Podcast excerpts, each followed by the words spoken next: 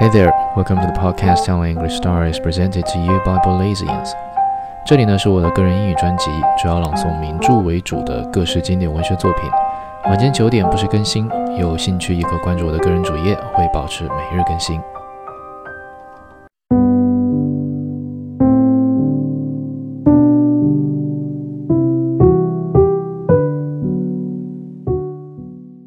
The Moon and Sixpence, Volume 44. A certain importance attaches to the views on art of painters, and this is the natural place for me to set down what I know of Strickland's opinions of the great artists of the past.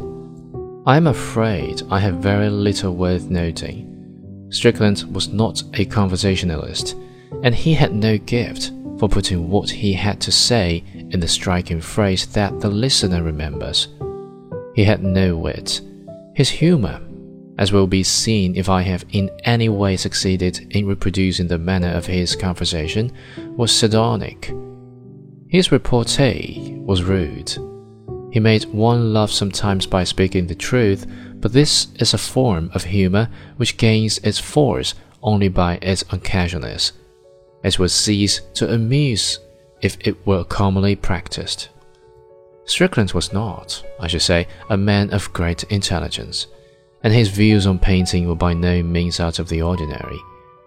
I never heard him speak of those whose work had a certain analogy with his own, of Cezanne, for instance, or of Van Gogh, and I doubt very much if he had ever seen their pictures. He was not greatly interested in the Impressionist their technique impressed him, but I fancy that he thought their attitudes commonplace.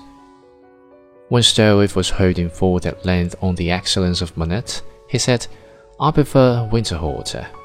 But I dare say he said it to annoy, and if he did the certainly succeeded. I am disappointed that I cannot report any extravagance in his opinions on the old masters. There is so much in his character which is strange that I feel it would complete the picture if his views were outrageous.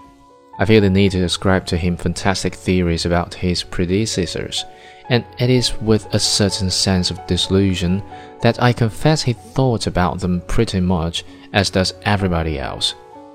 I do not believe he knew El Greco. He had a great but somewhat impatient admiration for Velasquez.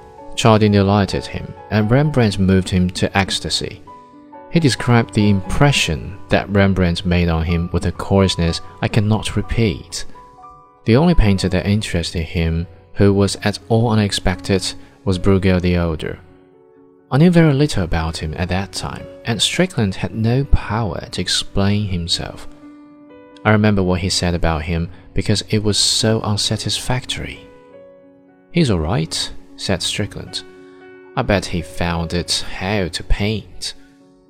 When later in Vienna, I saw several of Peter Bruegel's pictures, I thought I understood why he had attracted Strickland's attention. Here, too, was a man with a vision of the world peculiar to himself. I made somewhat copious notes at the time, intending to write something about him, but I have lost them, and have now only the recollection of an emotion. He seemed to his fellow creatures grotesquely, and he was angry with them because they were grotesque. Life was a confusion of ridiculous, sordid happenings, a fit subject for laughter, and yet it made him sorrowful to laugh. Bruegel gave me the impression of a man striving to express in one medium feelings more appropriate to expression in another, and it may be that it was the obscure consciousness of theirs that excited Strickland's sympathy. Perhaps both were trying to put down in paint ideas which were more suitable to literature. Strickland, at this time, must have been nearly 47.